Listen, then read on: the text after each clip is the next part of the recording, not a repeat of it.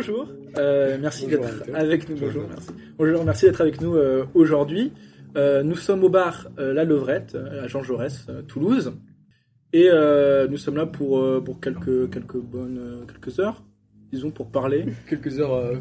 pour une petite heure, une petite heure pour parler de de du monde professionnel, de, de, de votre parcours, de ce que vous faites actuellement, et du coup peut-être pour l'audience, le public, vous présenter Ok, d'accord. Eh bien, euh, moi, je suis un ancien NCT. Et à la base, j'ai commencé par euh, une prépa en MPSI. Et euh, de cette prépa, j'ai vite compris que le côté trop carré des choses, ce, n'est pas moi. Donc, j'ai quitté la prépa pour après faire une fac. Donc, j'ai fait une fac en physique-chimie où j'ai voulu être prof. Après, j'ai vu que le métier de prof, euh, ça me plaisait pas. Donc, euh, j'ai fait une euh, licence en mécanique. j'ai intégré l'ENSAIT parce qu'après, j'ai vu que le côté mécanique des fluides, ça me plaisait plus. Donc, après mes trois années à l'ENSAIT, j'ai eu un diplôme sur la mécanique des fluides énergétiques et j'ai eu un double, double diplôme avec un master sur la mécanique des fluides et l'environnement. Et euh, pendant ces années, j'ai fait pas mal de stages. Ça a été des stages, par exemple, sur la conception de vagues artificielles. Après, j'ai fait de la biomécanique. Après, j'ai travaillé sur euh, des stages sur l'aspect euh, météorologique. Donc, t'as pas hésité à toucher, à toucher le secteur et tout ce qui te plaisait en fait. Tout ce qui me plaisait, voilà, voilà. tout. ce qui me plaisait avant tout. Et puis après, vu que moi, dans mon éthique, j'ai ce côté, bon, si je travaille, c'est pour euh, mettre l'humain en avant. Donc j'ai cherché euh, une discipline dans une discipline dans la mécanique des fluides où je pouvais m'épanouir et où je pouvais avoir cette éthique-là. Donc euh, j'ai trouvé une thèse en biomécanique sur les vaisseaux sanguins.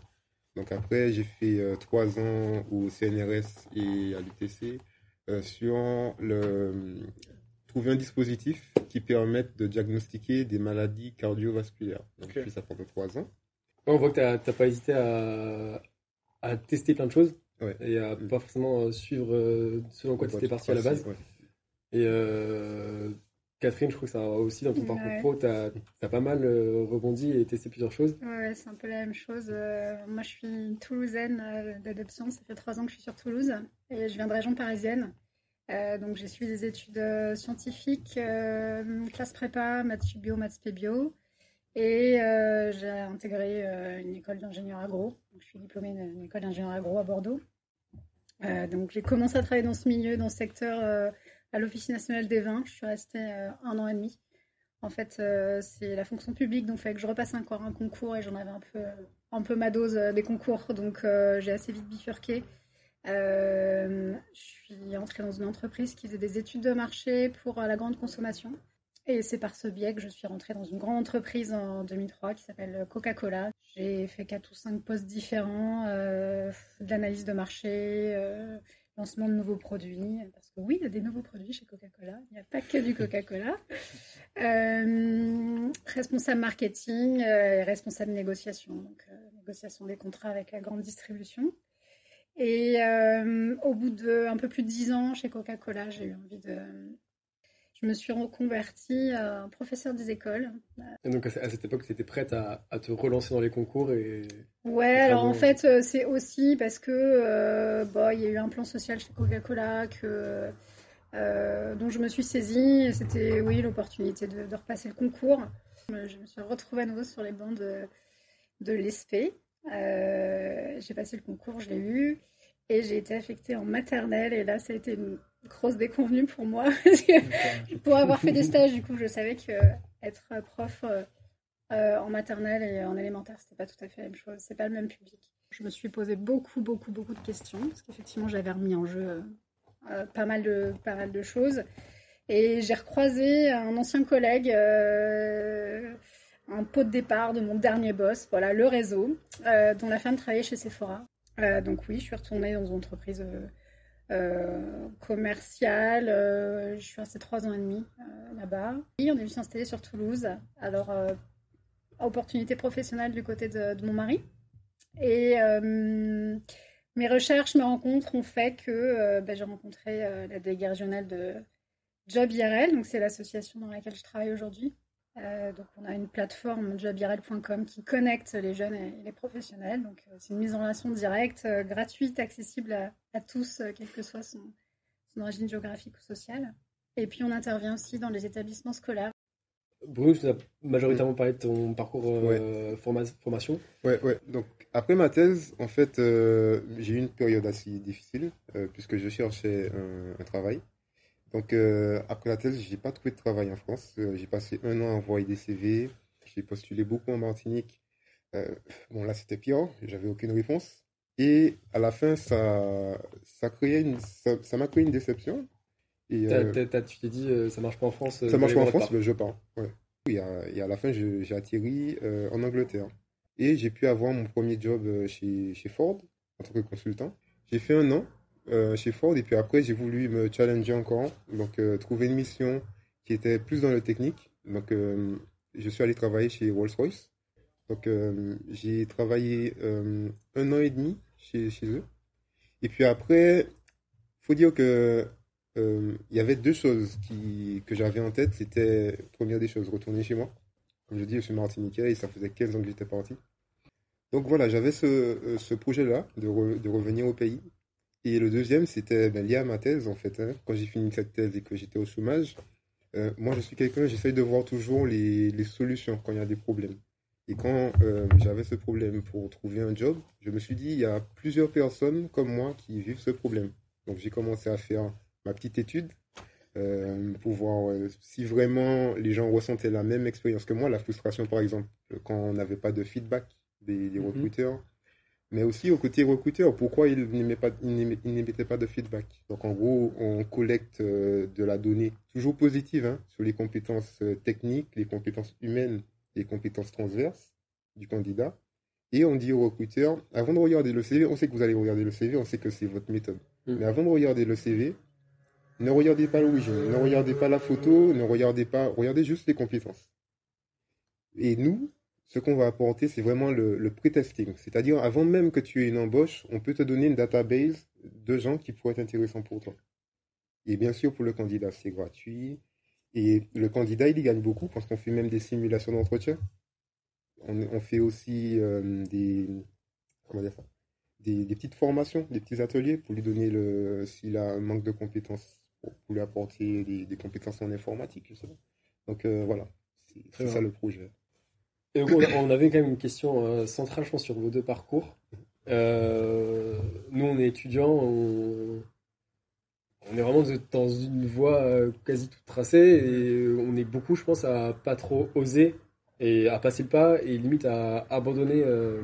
Ben, c'est sûr que moi je l'ai fait aussi parce que ça faisait quelques années que je travaillais et que j'avais suffisamment de conditions à dire matériel euh, pour me lancer dans autre chose. Après, euh, j'avais suffisamment de, de bagages pour rebondir. Alors, effectivement, vous sortez d'école, mais euh, je pense que c'est ça que je vous encourage aussi à faire des stages, parce que ça, pour moi, c'est des vraies expériences. Et on parle de stages, mais je m'investis aussi par ailleurs, par exemple, dans le monde associatif. Bah, pour moi, c'est des, des, vraies choses qui comptent aussi.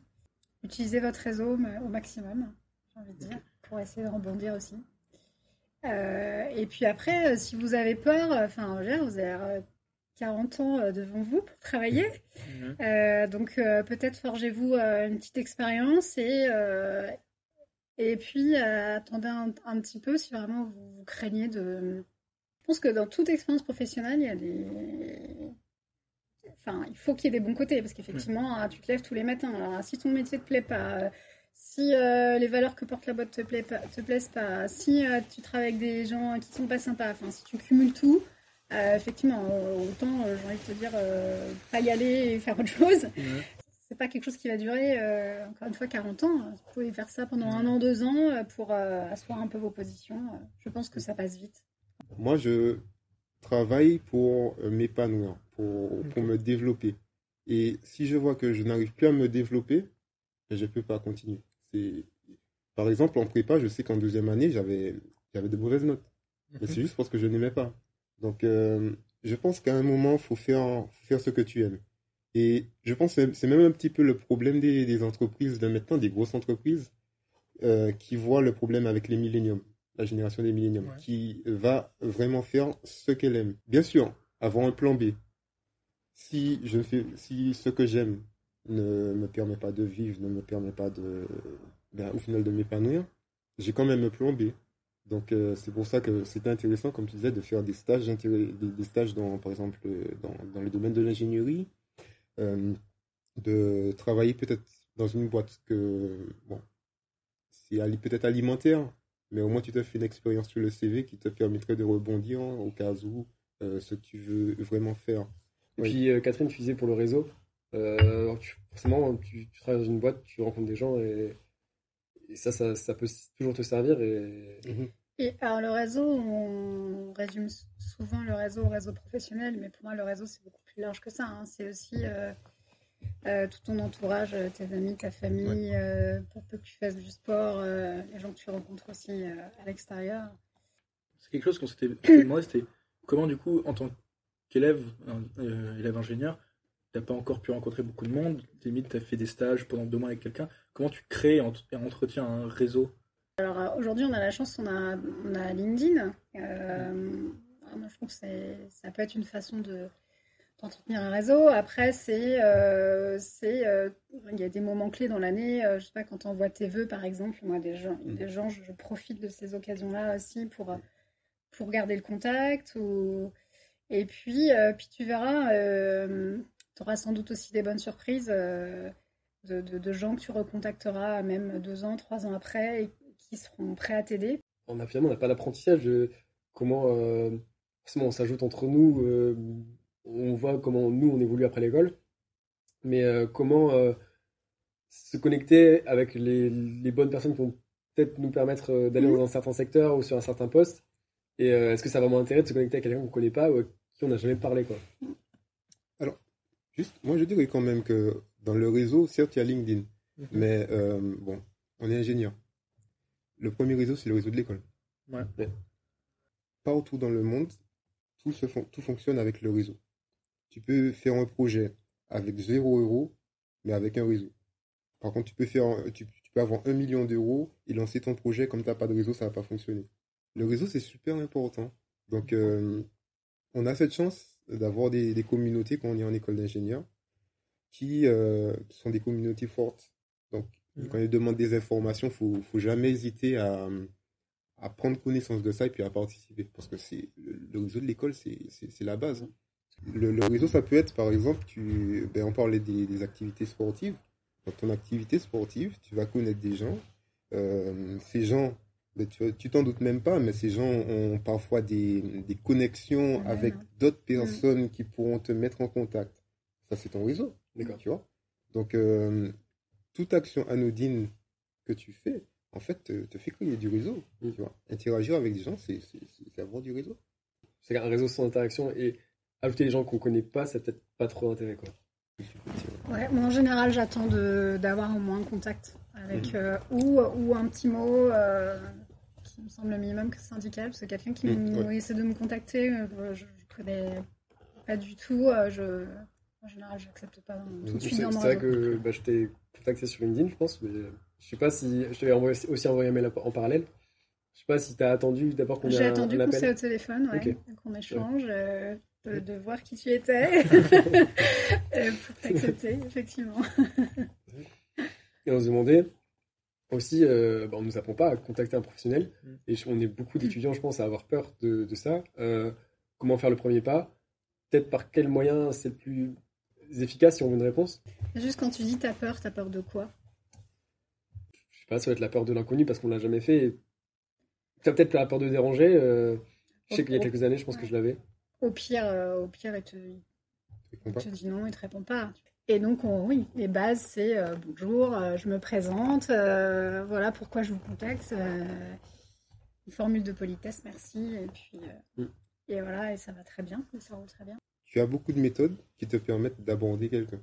Donc, par exemple, tu as la méthode AIDA. Donc, euh, tu vas avoir euh, quand tu écris ton message, tu vas dire, OK, premièrement, l'attention, euh, deuxièmement, l'intérêt, troisièmement, le désir, et puis après, passer à l'action. Tu, as plusieurs méthodes comme ça qui te permettent de préparer un message. Peut-être aussi, si tu, tu, trouves que tu n'es pas bon dans ta communication, trouver euh, des, méthodes qui te permettraient d'arriver à ton objectif. Mm. Est-ce que nous, on est, on a l'impression qu'on n'est pas forcément formé à ça? Et est-ce que, euh, on apprend plus sur le tas finalement qu'en école? Déjà, ça change parce que je sais qu'à l'ENSEI, par exemple, vous avez des cours en soft skills. Donc, euh, à l'époque, on en avait un peu moins. Donc, ça change parce qu'on voit bien que c'est bien beau la technique, mais à la fin, ce sont les soft skills qui dominent de plus, de plus en plus. On peut avoir 10 millions de CV pareils, similaires, mais le truc qui va changer, c'est l'humain. Il y a souvent les doubles diplômes. Donc, euh, ça peut être une solution si tu veux être un très bon communicant et que tu veux même en faire ton, ton, ton, métier, quitter un peu l'ingénierie pour ce côté, euh, faire un double diplôme. Parce que finalement, le, le côté se vendre ou vendre son projet, c'est inévitable dans tout, tout boulot qu'on aura plus tard Aujourd'hui, effectivement, euh, je suis dans cette démarche de prospecter, de trouver des partenaires qui, euh, qui adhèrent à l'association. Et euh, ouais, j'apprends un peu sur le tas parce que c'est pas quelque chose. j'ai plutôt un bagage scientifique. je pense que c'est des choses avec lesquelles il faut être à l'aise. Et au début, tu vois, ce que, ce que tu dis sur LinkedIn, j'ose pas trop. Bah, moi non plus, j'osais pas trop. Et puis en fait, faut se lancer, quoi. Faut se lancer. T'affines un peu ton discours et puis euh, bah je sais pas 8 fois sur 10 t'as pas de réponse et puis dans les deux fois bah, après faut transformer donc c'est une vraie vraie démarche ça prend du temps ça prend du temps vraiment le mieux c'est rencontrer les gens dans la vraie vie euh, malheureusement avec le Covid c'est très compliqué moi ça fait un an que je suis en poste euh, j'ai vu très très peu de gens et c'est dommage parce que je participe à des événements en distance qui pourraient me faire rencontrer euh, des partenaires. Et en l'occurrence, on est tous derrière notre écran. Et une fois que la réunion est finie, euh, merci, au revoir. donc, euh, donc voilà.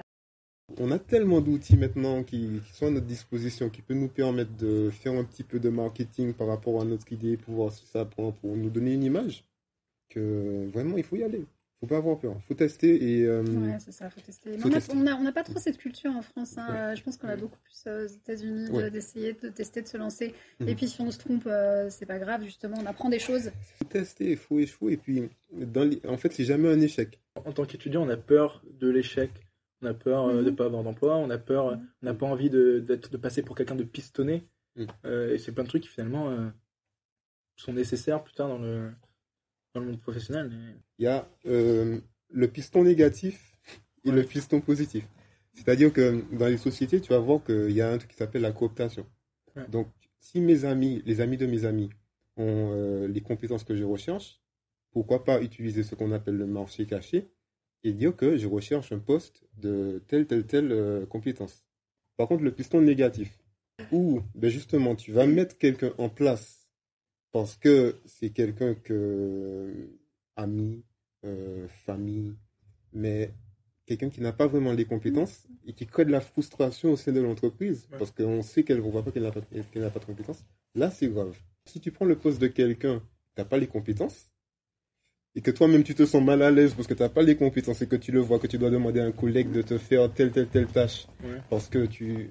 Là, c'est autre chose le truc essentiel, c'est d'avoir euh, les objectifs que tu t'es mis au début. Objectif numéro un, euh, je fais ce stage de recherche parce que je veux me développer dans telle telle filière. Mhm. Objectif numéro deux, je dois donner quand même un travail au, à la personne qui m'encadre.